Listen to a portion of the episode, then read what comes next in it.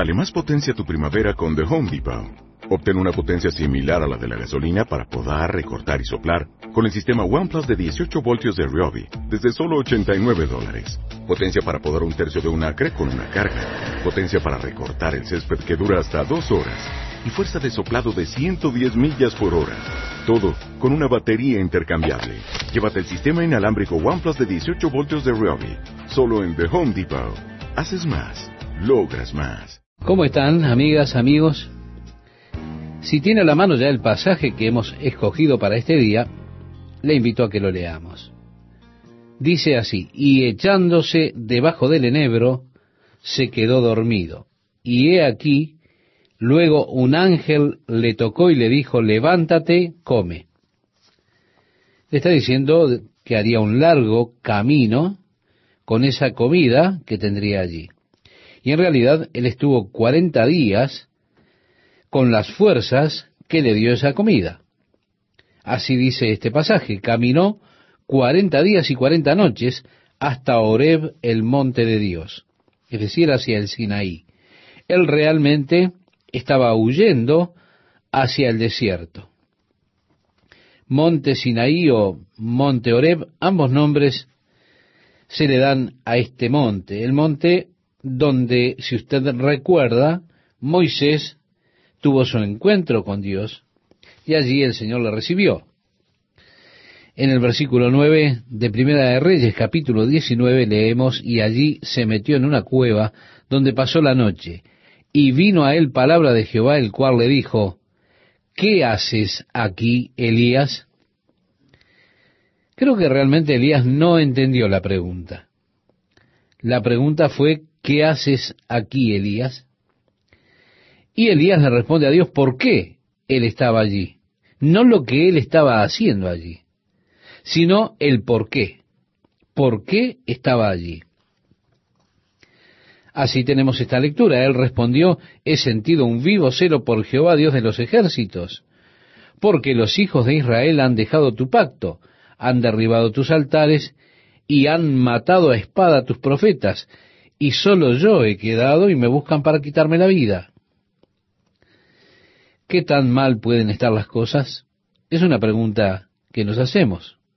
La nación de Israel estaba en una apostasía total. Ellos habían abandonado a Dios. Ahora tenemos esta exageración de Elías en este caso. Y vemos por qué es que él está tan enojado y desanimado. Esta es una de las cosas acerca del tema del desánimo y la desesperación porque eso hace que usted exagere los asuntos. Y así entonces parece la cosa peor de lo que realmente es. Eso está muy mal. Nunca nadie estuvo peor que yo, decimos. ¿Se da cuenta? Siempre estamos exagerando en cuanto a nuestros asuntos. Como vemos al profeta Elías, que estaba exagerando el problema que había en Israel. Le estaba diciendo a Dios, Dios, tú no tienes a nadie más en Israel. Pero Dios le dijo, sal fuera y ponte en el monte delante de Jehová. Y he aquí Jehová que pasaba, y un grande y poderoso viento que rompía los montes y quebraba las peñas delante de Jehová, pero Jehová no estaba en el viento. Y tras el viento un terremoto, pero Jehová no estaba en el terremoto. Y tras el terremoto un fuego, pero Jehová no estaba en el fuego. Y tras el fuego un silbo apacible y delicado. Tantas veces, estimado oyente, perdemos la oportunidad de oír la voz de Dios, porque nosotros nos anticipamos a que Dios hable de una forma que podemos decir que sea con tonos ensordecedores, en una forma mística. Y entonces decimos, bueno, el Señor me ha hablado. O, ¿cómo le ha hablado el Señor? La voz de Dios debe ser realmente como un trueno. ¿Se da cuenta? Nosotros pensamos que cuando Dios nos está guiando, debe haber algo casi como una experiencia de trance, en la cual estamos casi en un trance y escuchamos como una pequeña señal que dice bip bip, ve a la derecha, bip bip, sigue derecho, ¿se da cuenta? De repente, bip bip, detente. Esa clase de cosas místicas cuando estamos caminando en una especie de trance. Entonces decimos, Dios me está guiando. Yo estoy siendo ahora guiado por el Espíritu de Dios, pero no, no es así. De hecho, cuando Dios está guiando su vida, Él lo hace en formas tan naturales que por regla general usted casi no se da cuenta de que es Dios que lo está guiando, porque todo parece tan natural. Mire, unos años atrás yo iba manejando hacia otra ciudad, iba a una iglesia a tener el servicio del domingo por la mañana. Pero decidí salir el sábado para manejar tranquilo, estar con mi tía, que vivía de paso a la iglesia, quedarme la noche en su casa y luego manejar hacia la iglesia el domingo por la mañana. Así que yo emprendí mi viaje. Y en el camino pensé, qué hermoso día. ¿Por qué mejor no voy hacia el lado de la costa y manejo por la costa? Porque me encanta hacer ese viaje por la costa. Y era un día tan hermoso. Cuando tomé ese camino había allí una pareja haciendo dedo en la ruta y los levanté y comencé a hablar con ellos, a hacerles preguntas. Descubrí que ellos eran de Montana. Yo dije, bueno, ¿qué están haciendo aquí en California? Ellos dijeron, estamos buscando trabajo. Yo les dije, ¿qué clase de trabajo hacen ustedes? El hombre dijo, yo soy granjero y no he podido encontrar trabajo en Los Ángeles. Yo dije, ¿hacia dónde están yendo ahora? Me dijeron, bueno, vamos para San Francisco. Entonces les dije, en San Francisco no hay granjas. Es como Los Ángeles. Es solo una gran ciudad. Yo dije, entre este lugar y San Francisco hay muchas granjas. Si ustedes realmente quieren ese tipo de trabajo, mejor es que se detengan en una de estas comunidades en las que estamos ahora, entre el lugar que ustedes subieron y San Francisco, o ustedes nunca encontrarán trabajo de granjeros allá. Pobres muchachos, ellos no sabían nada acerca de California. Ellos habían escuchado que era soleado, el clima y demás, y estaban cansados de la nieve que hay allí en Montana. Eran recién casados, entonces decidieron mudarse para California y conseguir un trabajo de granjeros. Yo comencé a testificarles acerca del Señor. Cuando llegamos a la ciudad donde yo iba, ellos decidieron quedarse allí y buscar un trabajo. Aproveché para mostrarles la iglesia en la que yo habría de estar la mañana siguiente y los invité a venir para que me encontraran allí o nos encontráramos allí en la iglesia. Después tuvimos una oración con ellos y ambos aceptaron a Cristo. Así que me despedí de ellos y partí para la casa de mi tía, sin esperar realmente volverlos a ver otra vez. Al día siguiente me fui a la iglesia, hablé a las personas, hice una invitación al final del mensaje para que aquellos que quisieran recibir a Cristo como Salvador pasaran al frente.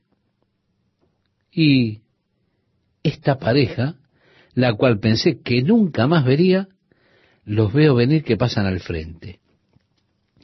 Hubieron varias personas que pasaron al frente esa tarde, yo oré con muchos de ellos y llegué a esta joven pareja y les comenté lo feliz que estaba de verlos allí, lo emocionado que estaba de que hubiesen venido. Ellos estaban radiantes, contándome cuán glorioso había sido para ellos aceptar al Señor lo felices que estaban.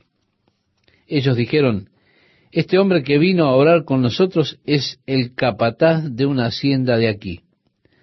Así que él pasó al frente, oró con ellos, y ellos le comentaron la situación en la que estaban.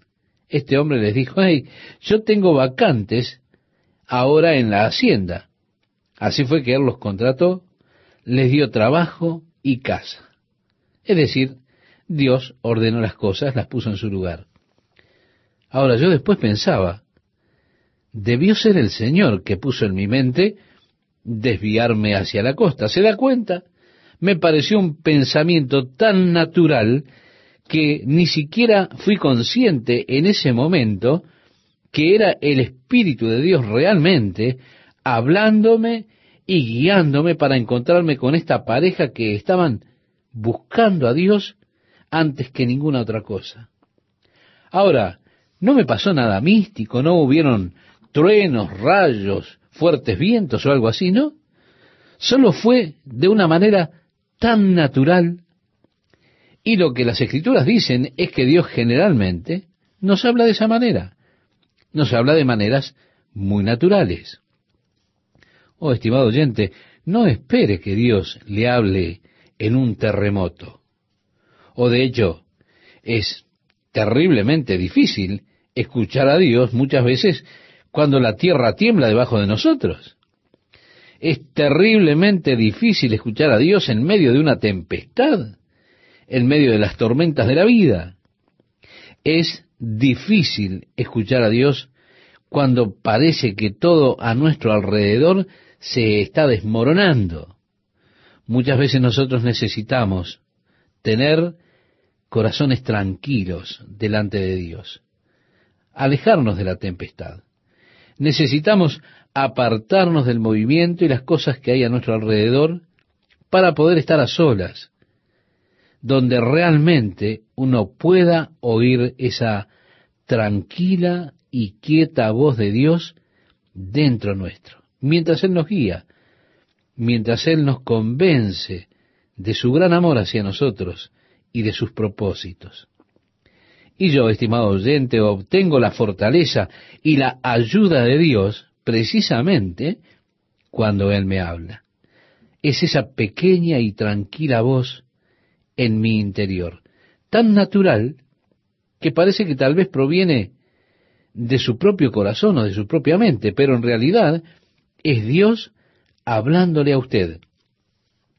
Siempre es una experiencia emocionante cuando me doy cuenta que ese pensamiento no salió de mi propia conciencia, sino que ese pensamiento vino a mí de parte de Dios. Dios sembró en mi mente ese pensamiento, esa voz pequeña y tranquila. Oh, qué maravilla, era Dios hablándome a mí. Es hermoso. Es una experiencia realmente gloriosa escuchar esa voz tranquila, esa voz pequeña. Es la voz de Dios. El Señor repitió la misma pregunta. ¿Qué haces aquí, Elías? Elías aún no comprendía la pregunta. Él le responde al Señor de la misma forma. He sentido un vivo celo por Jehová, Dios de los ejércitos, porque los hijos de Israel han dejado tu pacto, han derribado tus altares y han matado a espada a tus profetas, y solo yo he quedado y me buscan para quitarme la vida. Pero recuerde, estimado oyente, la pregunta que Dios le hizo era, ¿qué haces aquí? No, ¿por qué estás aquí? Así que el Señor fue entonces a hablarle específicamente a este disgustado profeta, porque en realidad él no estaba haciendo nada. Él estaba escondiéndose, no estaba haciendo nada. Él se puso a sí mismo fuera de servicio. Él estaba fuera de la comisión. No había nadie a quien testificar allí, no había obra de Dios para hacer en ese desierto árido, él no estaba haciendo nada. Dios no quiere que nosotros no hagamos nada. Así que el Señor le da nuevamente una comisión al profeta Elías. Y le dijo Jehová, Ve, vuélvete por tu camino, por el desierto de Damasco, y llegarás y ungirás a Asael por rey de Siria.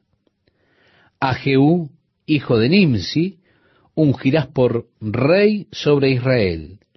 Y a Eliseo, hijo de Safat, de Abel Mejolá, ungirás para que sea profeta en tu lugar. Dios lo pone a trabajar de vuelta. Es decir, lo sacó de ese lugar donde él estaba escondido en la cueva, haciendo nada, y lo pone de nuevo en el servicio al Señor. Es así, estimado oyente, como Dios quiere sacarlo a usted quizá de la comodidad que tiene ahora y ponerlo a hacer algo que valga la pena, que sirva para Dios. Luego el Señor coloca algo pequeño al final, le dice Elías, estás exagerando. Yo haré que queden en Israel siete mil cuyas rodillas no se doblaron ante Baal y cuyas bocas no lo besaron. Elías dijo, yo, yo solo quedé. Pero Dios le dice, no, tú no eres el único. Aún tengo siete mil. Dios los conocía. Dios había estado observando. Siguiendo nuestra lectura, nos dice, partiendo él de allí, halló a Eliseo, hijo de Safat, que araba con doce yuntas delante de sí, y él tenía la última. Y pasando Elías por delante de él, echó sobre él su manto. Entonces, dejando él los bueyes, vino corriendo en pos de Elías y dijo, te ruego que me dejes besar a mi padre y a mi madre, y luego te seguiré. Y él le dijo, ve, vuelve, ¿qué te he hecho yo? Y se volvió y tomó un par de bueyes y los mató, y con el arado de los bueyes coció la carne y la dio al pueblo para que comiesen. Después se levantó y fue tras Elías y le servía. Entonces Benadad rey de Siria, juntó a todo su ejército, y con él a treinta y dos reyes con caballos y carros, y subió y sitió a Samaria y la combatió, y envió mensajeros a la ciudad de Acab, rey de Israel, diciendo, Así ha dicho Benadad, tu plata y tu oro son míos, y tus mujeres y tus hijos hermosos son míos. Y el rey de Israel respondió y dijo, ¿Cómo tú dices, Rey Señor mío, yo soy tuyo y todo lo que tengo? Él pidió una capitulación completa. Es decir, le mandó a decir, yo quiero todo el oro que tienes y toda la plata que tienes. Quiero todas tus esposas. Quiero todo lo tuyo, todas tus posesiones. Así que Acab se estaba riendo. Él dijo, todo lo que tengo es tuyo. Benadad no estaba satisfecho. Volviendo los mensajeros otra vez, nos dice el relato bíblico, dijeron, así dijo Benadad, yo te envié a decir tu plata y tu oro y tus mujeres y tus hijos me darás. Además, mañana a estas horas enviaré yo a ti mis siervos, los cuales registrarán tu casa y la casa de tus siervos, y tomarán y llevarán todo lo precioso que tengas. Entonces el rey de Israel llamó a todos los ancianos del país y les dijo, entended y ved ahora cómo éste no busca sino mal, pues ha enviado a mí por mis mujeres y mis hijos y por mi plata y por mi oro, y yo no se lo he negado. Y todos los ancianos y todo el pueblo le respondieron, no le obedezcas, ni hagas lo que te pide. Entonces él respondió a los embajadores de Benadad, Decid al rey mi señor, haré todo lo que mandaste a tu siervo al principio, mas esto no lo puedo hacer. Y los embajadores fueron y le dieron la respuesta. Y Benadad nuevamente le envió a decir, Así me hagan los dioses, y aún me añadan, que el polvo de Samaria no bastará a los puños de todo el pueblo que me sigue. Él dijo, si alguien tomara el polvo de Samaria, no habría suficiente en comparación con el número de personas que yo tengo cuando tengo en el puño un montón de polvo. Tengo tantas personas con las que voy a ir en tu contra. Él está diciendo eso. El rey de Israel respondió y dijo, decirle que no se alabe tanto el que se ciñe las armas como el que las desciñe. En otras palabras, no cuentes tus gallinas antes de que salgan del cascarón. Cuando él oyó esta palabra, estando bebiendo con los reyes en las tiendas, dijo a sus siervos, disponeos. Y ellos se dispusieron contra la ciudad. Y he aquí un profeta vino a Cab, rey de Israel, y le dijo, así ha dicho Jehová, ¿has visto esta gran multitud? He aquí yo te la entregaré hoy en tu mano para que conozcas que yo soy Jehová. Y respondió Acab, ¿por mano de quién? Él dijo, así ha dicho Jehová, por mano de los siervos de los príncipes de las provincias. Y dijo Acab, ¿quién comenzará la batalla? Él respondió, tú. Entonces él pasó revista a los siervos de los príncipes de las provincias, los cuales fueron doscientos treinta y dos. Luego pasó revista a todo el pueblo, a todos los hijos de Israel, que fueron siete mil. Y salieron a mediodía, y estaba Benadad bebiendo y embriagándose en las tiendas, él y los reyes, los treinta y dos reyes que habían venido en su ayuda. Y los siervos de los príncipes de las provincias salieron los primeros. Y Benadad había enviado quien le dio aviso diciendo, han salido hombres de Samaria. Él entonces dijo, si han salido por paz, tomadlos vivos. Y si han salido para pelear, tomadlos vivos. Salieron pues de la ciudad los siervos de los príncipes de las provincias, y en pos de ellos el ejército. Y mató cada uno al que venía contra él, y huyeron los sirios, siguiéndoles los de Israel. Y el rey de Siria, Benadad, se escapó en un caballo con alguna gente de caballería, y salió el rey de Israel e hirió la gente de a caballo y los carros, y deshizo a los sirios, causándoles gran estrago. Vino luego el profeta al rey de Israel y le dijo, ve, fortalécete y considera y mira lo que hagas, porque pasado un año el rey de Siria vendrá contra ti. Le está diciendo, estimado oyente, en otras palabras, fortalécete, fortifícate, porque al final del año este hombre regresará. Y continúa diciendo, y los siervos del rey de Siria le dijeron, sus dioses son dioses de los montes, por eso nos han vencido. Mas, si peleáramos con ellos en la llanura, se verá si no los vencemos. Ellos decían porque sus dioses son dioses de los montes, no dioses de la llanura. Ahora, por supuesto, pensaban en los dioses en un sentido localizados. Nosotros nunca debemos pensar en Dios en un sentido localizado, porque nuestro Dios es un Dios omnipresente. Significa eso que Él está en todos los lugares a la vez. Por lo tanto, está mal pensar en Dios en un sentido de localizarlo. Aún así, este era el concepto pagano de un Dios.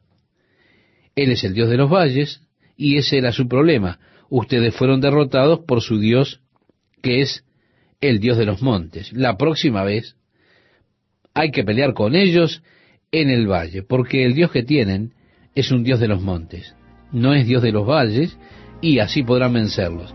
Esta era la manera pagana de pensar acerca de Dios.